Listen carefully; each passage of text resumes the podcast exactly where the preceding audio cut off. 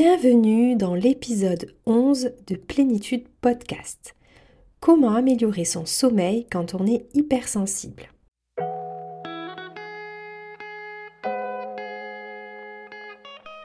Bienvenue sur Plénitude Podcast, le podcast pour la santé des hypersensibles qui s'adresse à toi si tu souhaites comprendre ton fonctionnement atypique et ses impacts sur ta santé pour savoir comment te réguler et retrouver ta vitalité.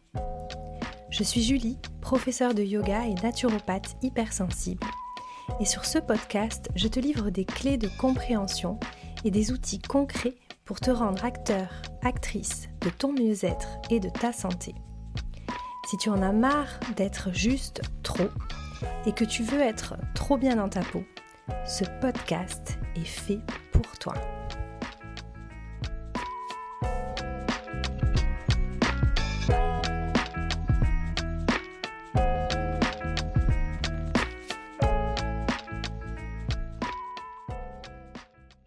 Et je vais démarrer cet épisode par lire le message que m'a laissé Mario Nina sur Apple Podcast.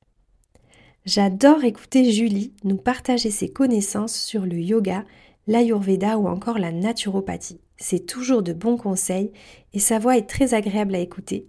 Je recommande. Merci Marionina pour ce gentil petit message. J'ai toujours beaucoup de plaisir à lire vos retours sur le podcast. Bienvenue dans ce nouvel épisode.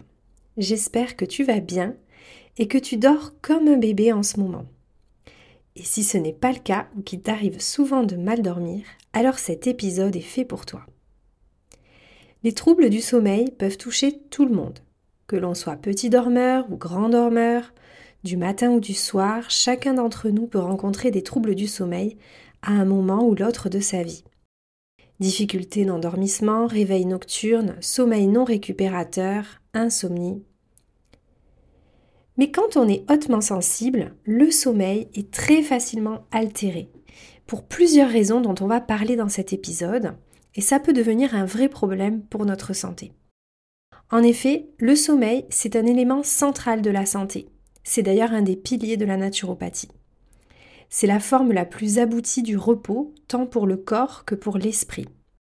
Un manque de sommeil, ça peut conduire à beaucoup de choses, notamment une irritabilité accrue, des difficultés de concentration et d'apprentissage, une baisse de la température corporelle, une modification de la sécrétion de certaines hormones, une modification de la nature et du nombre de nos cellules immunitaires.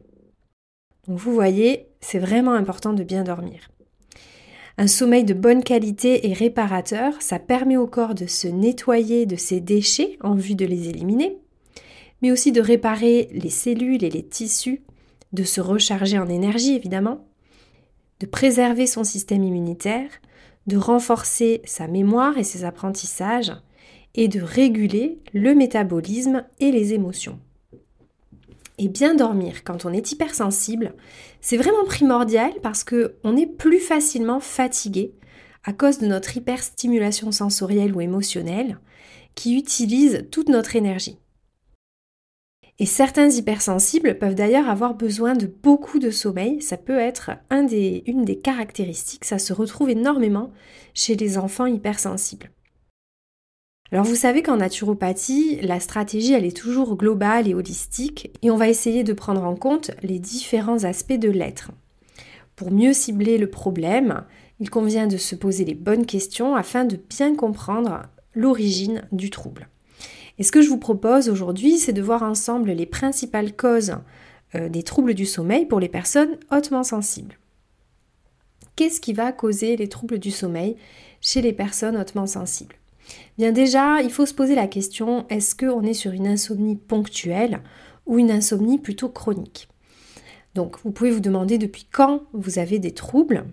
Pour certaines personnes, les insomnies, ça va être vraiment ponctuel ou transitoire et ça fait suite à un événement qui vient perturber le sommeil. Par exemple, un stress en particulier, un repas copieux, une douleur, la consommation d'excitants ou un enfant qui vous réveille. Ces insomnies, elles sont généralement assez courtes, sur une, allez voir deux, trois nuits, et elles vont disparaître en même temps que l'événement qui vous a perturbé. Par contre, pour d'autres personnes, les insomnies deviennent chroniques, c'est-à-dire qu'elles vont survenir plus de trois fois par semaine pendant au moins trois mois. Dans ce cas, c'est parfois plus compliqué de venir retrouver les causes, et elles sont généralement multifactorielles, avec par exemple une dérégulation du mécanisme de la veille et du sommeil, qui semble être liée à un hyper-éveil caractérisé par une activité accrue du système nerveux et de l'axe hypothalamo-hypophyso-surrénalien qui est en charge de la réponse au stress. Et on revient toujours à cette réponse au stress. Et c'est de là qu'on peut directement faire le lien avec notre hypersensibilité. En réalité, les troubles du sommeil chez l'hypersensible, c'est une conséquence d'autres troubles qui proviennent de ce fonctionnement neurosensoriel atypique. On va retrouver en premier point l'anxiété et le mental hyperactif. Donc ça, on en avait déjà parlé dans l'épisode 1 du podcast. L'anxiété, c'est quelque chose qui est très souvent présent chez les personnes hypersensibles. Elle découle de plusieurs choses, et en particulier de notre mode de pensée en réseau par défaut. C'est celui qui est privilégié par le cerveau hypersensible et il a des qualités, il nous permet la créativité, euh, le fait d'avoir des idées intéressantes et originales, mais par contre, il est propice à l'anxiété. En fait, ce mode de pensée en réseau par défaut va produire des pensées qui sont centrées sur soi-même, sur notre histoire personnelle, nos interactions avec les autres, les événements passés, les événements futurs, les traits de caractère de notre personne. Donc, on comprend bien que si on est dans un excès de ce type de pensée-là, on peut se retrouver enfermé dans des ruminations excessives qui vont empêcher de trouver le sommeil ou de le retrouver si on se réveille dans la nuit. Et ensuite, par-dessus ça, va venir se créer une anxiété des problèmes de sommeil. Quand on commence à avoir des problèmes de sommeil, l'anxiété de ne pas dormir peut venir s'ajouter et se manifester juste au moment du coucher. On rentre alors dans un cercle vicieux, mal dormir, résultat être anxieux toute la journée de ne pas dormir le soir, résultat dormir encore plus mal à cause de cette anxiété, et résultat être encore plus anxieux le lendemain. Donc on voit que c'est pas facile d'en sortir. Et puis l'anxiété, elle peut aussi découler de troubles digestifs via la communication intestin-cerveau. On peut avoir notre intestin qui envoie des messages d'anxiété au cerveau. Et via les conséquences d'un déséquilibre de la flore intestinale. On sait que une grande partie de la synthèse de la sérotonine est fabriquée dans l'intestin. Donc quand il y a un déséquilibre de la flore intestinale, ça peut affecter cette production de sérotonine. Et la sérotonine est le précurseur de la mélatonine qui est l'hormone de l'endormissement. Donc il peut y avoir un vrai lien entre un déséquilibre de votre microbiote intestinal et des problématiques d'anxiété et de sommeil. Ensuite, un des deuxièmes points qui peut causer les troubles du sommeil chez l'hypersensible, c'est les problèmes de douleur. Effectivement, euh, vous pouvez avoir des douleurs digestives en général, c'est plutôt des douleurs à l'endormissement dans ce cas-là, ou d'autres douleurs chroniques, comme celles qu'on a dans la fibromyalgie. Également en cause dans les problèmes de sommeil de l'hypersensible, notre hypersensorialité. Vous pouvez par exemple être très sensible au bruit autour de vous et donc être réveillé au moindre bruit, un ronflement, un bruit dans la maison ou dans la rue. Moi par exemple, je suis sensible au bruit que fait le chauffage quand il se déclenche le matin vers 6h30. Donc on a été obligé de décaler l'heure de déclenchement du chauffage parce que ça me réveillait tous les jours avant mon réveil. Ça peut être pour certains une sensibilité euh, au niveau du toucher, avec par exemple les draps qui seraient euh, trop rêches, euh, qui piqueraient ou ce genre de choses, ou bien une sensibilité à la température de la pièce. Donc attention aussi ici à bien repérer qu'est-ce qui vous fait mal dormir. Et puis, il y a également la surstimulation qui va précéder les heures du coucher. Si par exemple vous avez été faire une soirée, vous avez beaucoup interagi, beaucoup parlé, euh, ou bien si vous étiez dans un environnement très stimulant avec beaucoup de bruit, de la musique, de la lumière, beaucoup de foule, ça sera beaucoup plus compliqué de trouver le sommeil sans prendre un moment pour apaiser le système nerveux avant de dormir. Alors moi c'est un truc caractéristique par exemple, si j'ai une soirée avec des amis où j'ai des discussions très animées, où je suis vraiment impliquée, eh bien si je vais me coucher tout de suite après, impossible de fermer l'œil. J'ai vraiment besoin euh, d'un sas de déconnexion. Euh, voilà, surtout si la discussion a été euh, émotionnelle, vraiment intéressante, palpitante. Encore plus, je vais avoir besoin de faire un sas pour pouvoir m'endormir. Et puis bien sûr, les troubles digestifs, on en a déjà parlé, mais ils peuvent non seulement vous gêner par des douleurs, mais aussi impacter la sécrétion de la sérotonine et envoyer des signaux d'anxiété à votre cerveau. Alors concrètement, qu'est-ce que vous pouvez mettre en place pour mieux dormir? Le premier point, ça va être de venir ajuster votre alimentation. Comme souvent, l'alimentation est notre allié et elle peut grandement venir ici agir sur notre sommeil. La sérotonine, elle est fabriquée à partir d'un acide aminé qu'on appelle le tryptophane. Et ce tryptophane, on va le retrouver dans l'alimentation, en particulier dans les protéines, et si je vais plus loin, en particulier dans la dinde, le poisson, les œufs, mais aussi la banane, les mangues, les dattes, les graines de sésame et les graines de courge.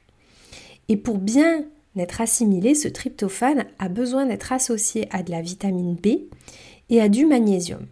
La vitamine B, vous la trouvez dans les petits poissons gras, le foie, l'avocat, la levure de bière, les pois chiches, les champignons shiitake, la volaille, les pommes de terre, les bananes.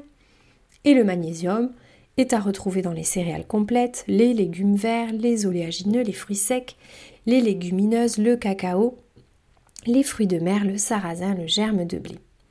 Mais il y a quelque chose d'un peu plus subtil qui est à comprendre au niveau de la compétition qui se joue entre les acides aminés.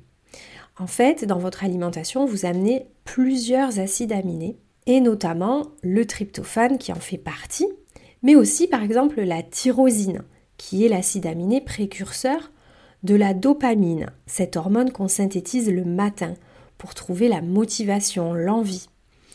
Eh bien, ce qu'il faut comprendre, c'est que tous ces acides aminés sont transportés par le sang jusqu'à notre cerveau et ils rentrent en compétition. Pour que le tryptophane passe la barrière hémato-encéphalique l'après-midi, au moment où on va vouloir synthétiser la sérotonine, eh bien, il faut qu'il soit tout seul dans le sang à ce moment-là. S'il y a d'autres acides aminés en compétition avec lui, eh bien, ce tryptophane ne pourra pas passer. Donc un moyen pour favoriser ce passage, c'est de manger sucré au moment du goûter et également plus de glucides au moment du dîner. Pourquoi? Parce que quand on va manger sucré, cela va entraîner la fuite des autres acides aminés dans nos muscles et du coup ils seront plus dans le sang permettant au tryptophane de se retrouver tout seul au moment où il va entrer dans le cerveau. Donc c'est hyper important de manger sucré l'après-midi. Le soir, alors attention, je ne parle pas de manger des barres de, chocolat, euh, des sucreries, des choses comme ça. Hein.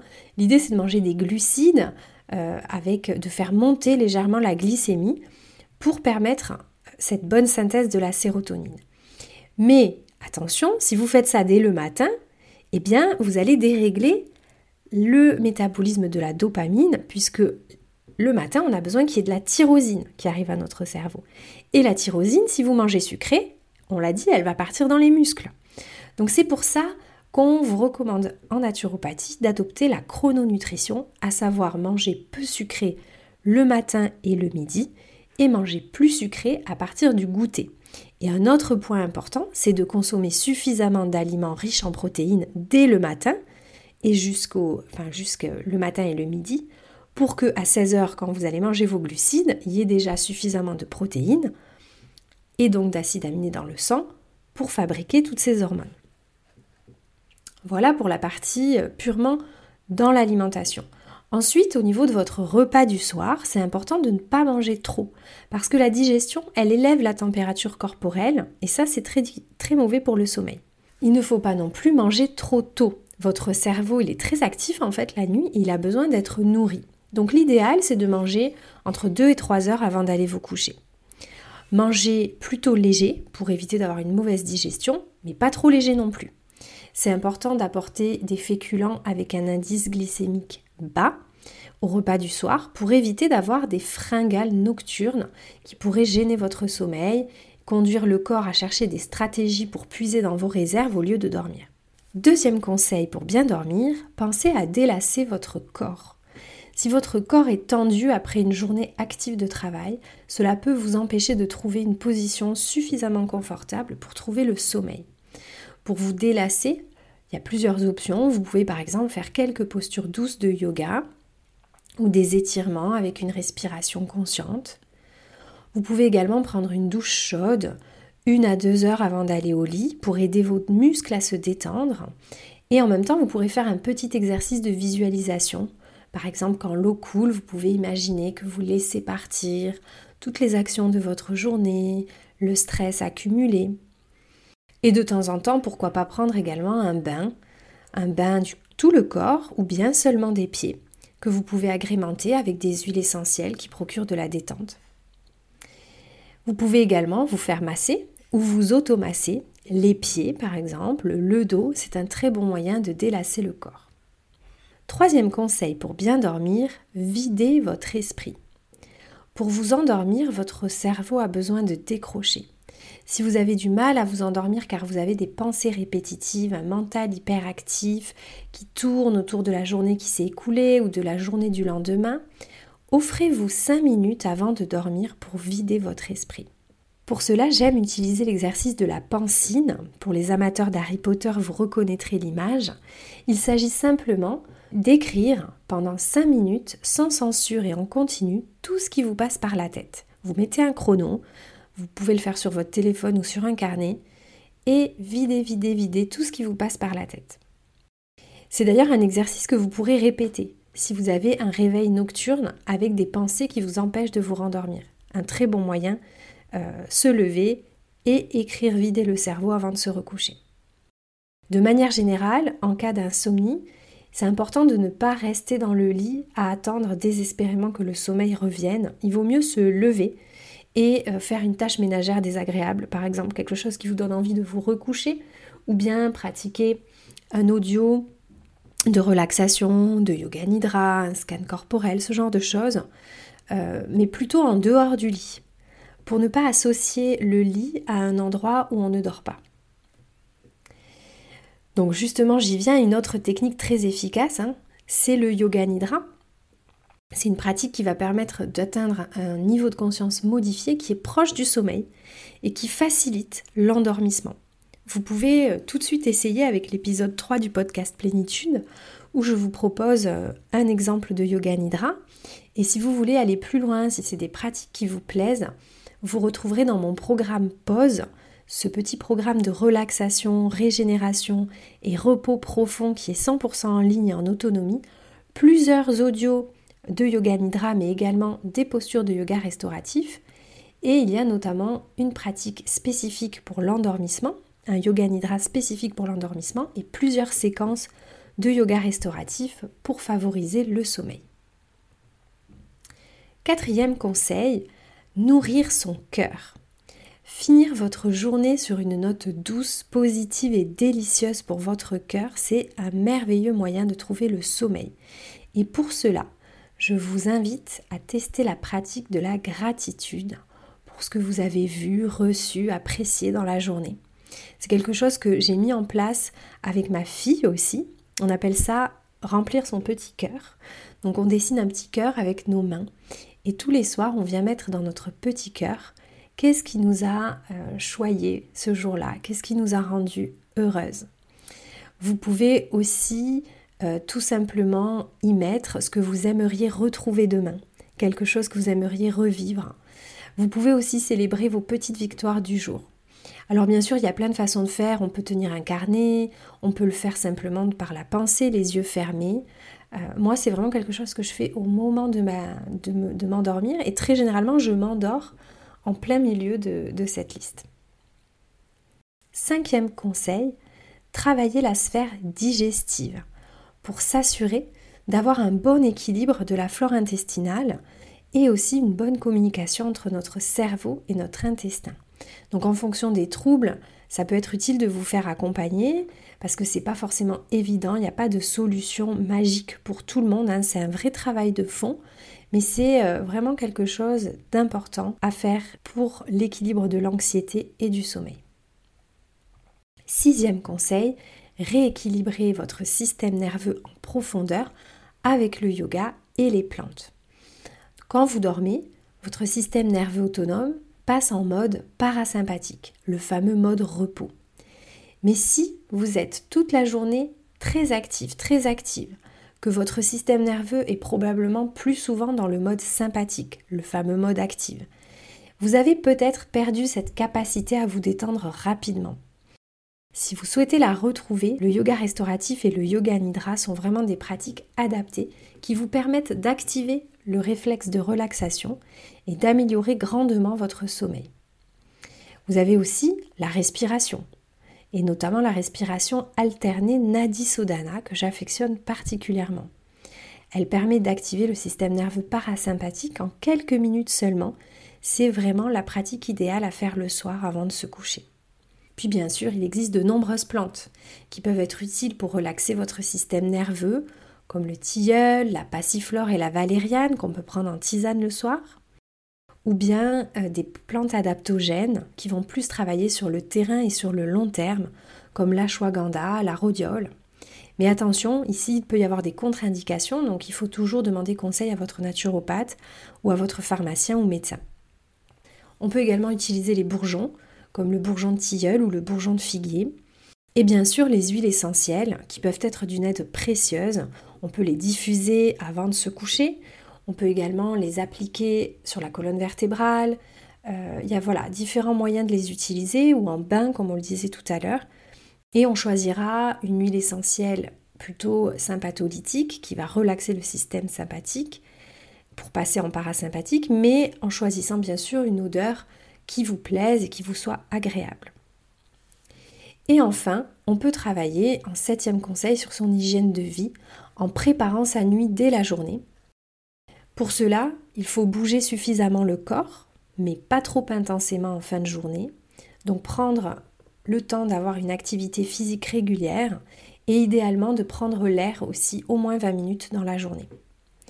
Il faut également éviter ce qui nuit à un bon sommeil, comme les écrans, juste avant le coucher, puisque là c'est encore une façon de se surstimuler ou bien euh, de boire ou de manger des excitants en fin de journée comme le café, le thé, l'alcool, les sucreries.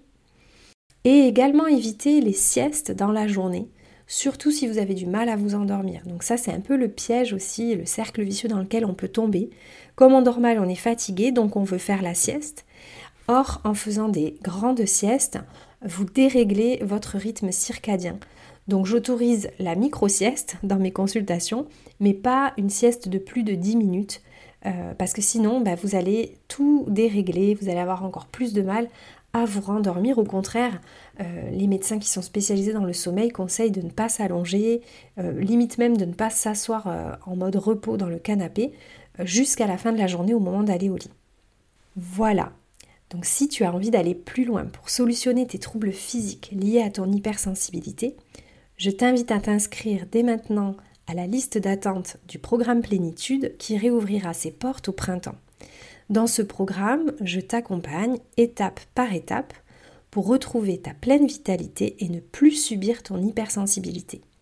Tu trouveras le lien pour t'inscrire à cette liste d'attente dans les notes de cet épisode. Voilà, l'épisode touche à sa fin. J'espère qu'il t'a donné des clés de compréhension et des outils pour améliorer ton sommeil en équilibrant ton hypersensibilité. Plénitude Podcast, c'est fini pour aujourd'hui. Merci beaucoup pour ton écoute et à très bientôt.